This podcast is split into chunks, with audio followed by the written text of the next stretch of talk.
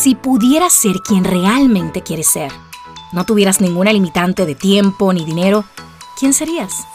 ¿Dónde estarías? ¿Lo visualizas? Hello, dear Brave One. Mi nombre es Lisaura Lara y mi intención es apoyarte a reprogramar tu mindset para lograr convertirte en quien quieres ser y poder materializar ideas que te permitan vivir de manera intencional tu marca. Te estaré apoyando con temas de espiritualidad, marketing, marca personal, business, finanzas, hábitos saludables, salud mental, you name it.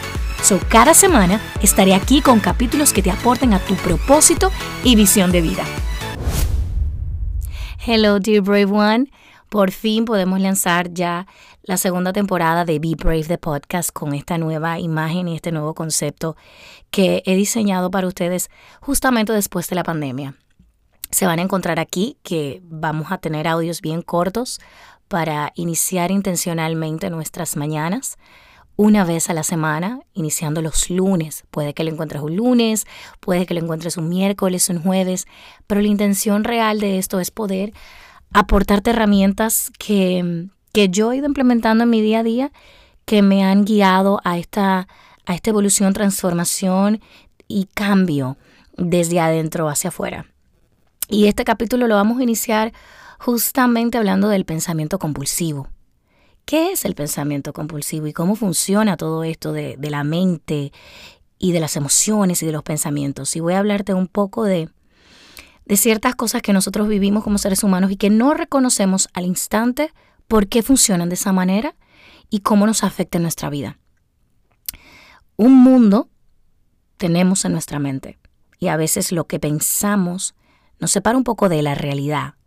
A veces ese pensamiento hace conflicto, eh, es incesante, se mantiene constante y no encontramos la manera de sacarlo de nuestra mente.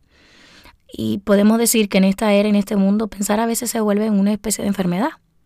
Ahí aparece la depresión, la tristeza eh, y los pensamientos que, que nos limitan. Pero la mente en sí, el instrumento, es magnífico. Pero si lo usamos de manera inadecuada, se puede usar de manera negativa contra nosotros. Es decir, la mente te usa a ti, no tú a la mente, porque crees que eres tu mente. O sea, si tú crees que eres incapaz, se convierte en una realidad tuya de tu ser.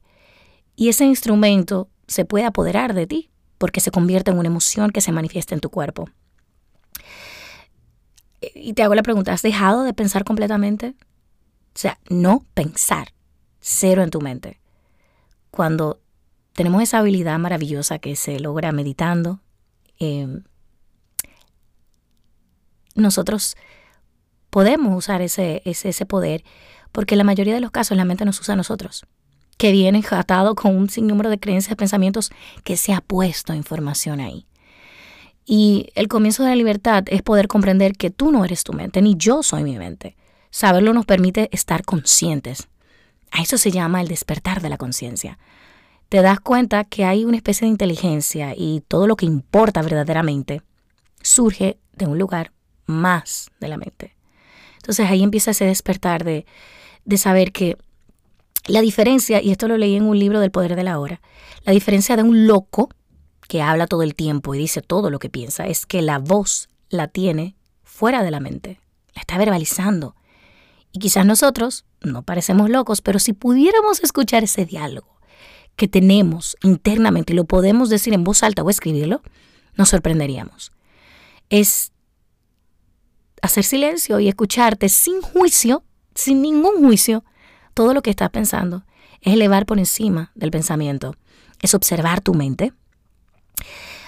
Y, y, y no, y, y pertenecer a eso y sentirte en juicio provoca mucho dolor porque tú y yo, hablo por los dos, nos identificamos por nuestra vida, porque lo que pensamos creemos que somos. Porque si piensas que dejarías de ser, piensas que dejarías de ser si no piensas. Y no es así. Ahí es que está nuestro fabuloso ego, el que nos mantiene con la actividad mental, de que solo se mantiene activo por el pensamiento constante, el que es, básicamente un falso ser creado por la identificación de la mente. Para el ego, el momento presente casi no existe. Lo único importante para el ego es el ayer y el futuro, en lo que nosotros no podemos tener control. Y ahí es que nos damos cuenta del poder, el poder inmenso que tiene el ego. Porque la mente se, se vuelve un poco, ¿verdad? De, y un poco como complejo. Entonces estamos preocupados por mantener el pasado vivo porque sin él, ¿quién, quién eres tú y quién soy yo? Y eh, nos proyectamos hacia el futuro para asegurar una supervivencia y para buscar alivio. Entonces miramos hacia atrás y vemos que yo soy mi pasado, mi presente lo anulo por completo y me enfoco en el futuro para lo que pudiera ser para aliviar la carga. Entonces el pensamiento es un pequeño aspecto de la conciencia. No puede existir sin la conciencia, pero la conciencia no necesita el pensamiento. Y cuando hablamos de la iluminación, de levantarnos por encima del pensamiento, ese estado iluminado que tú y yo podemos utilizar, es, una manera más adecuada de enfocar nuestra energía hacia el presente. Pero también tenemos el diálogo interno, que este sería otro capítulo.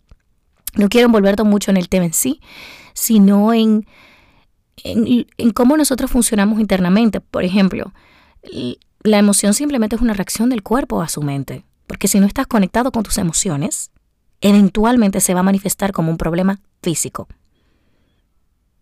Si quieres conocer tu mente, el cuerpo te va a dar un reflejo verdadero, porque sientes la emoción. Pero si hay un conflicto de pensamiento, emoción, te voy a dar la respuesta a ese momento de, pero lo que yo pienso no es lo que yo siento, lo que yo siento no es lo que pienso. Claro, el pensamiento es la mentira, no eres incapaz, no eres lo negativo que te dices, y la emoción es la verdad, la verdad relativa de tu estado mental en ese momento. No eres la emoción, eres la presencia que observa. Entonces publiqué un post donde hablaba un poco de de qué hábitos puedo ir inculcando a ese, a, ese, a ese cambio de despertar, de dejar de sufrir, eh, de, que la emoción temporalmente a veces se convierte en ti, eh, donde se crea un vínculo vicioso de pensamientos, sentimientos. Entonces voy a compartirte cosas pequeñas que te pueden ayudar a, a comenzar a hacer ese despertar de conciencia, pequeño, pequeñito. Y es el que yo Digo, cuando abres los ojos, tu cerebro es como si fuese un carro. Cuando tú lo prendes, tú no le metes 200 kilómetros por hora, jamás. Pero nosotros los humanos, el recurso más importante que tenemos, que es nuestro cuerpo, y nuestro pensamiento y nuestra manera de vivir el presente, generalmente lo primero que hacemos es salir corriendo resolver chu, chu, chu, chu. Regálate 30 minutos. Ok, no te voy a poner tanto. Regálate el tiempo que tú entiendes que te mereces en este momento. Porque después te vas a dar cuenta que te mereces mucho más, pero bueno. Regálate un momento para para meditar en YouTube hay muchas meditaciones que te pueden apoyar a lo que estés viviendo, si es ansiedad, si es tristeza, si es falta de energía, si es diálogo interno, lo que tú entiendas, lo encuentras en YouTube, una meditación de cinco minutos. Tómate un momento de escribir porque estás agradecido hoy, eso es tiempo presente, por hoy, porque quien eres es ahora ayer pasó, mañana es una ilusión. Y lo tercero, que, es lo que abre puertas, es, es a la gratitud. Y luego que ya estés conectado contigo, entonces empieza tu día de manera positiva, ponte una musiquita que te eleve la energía.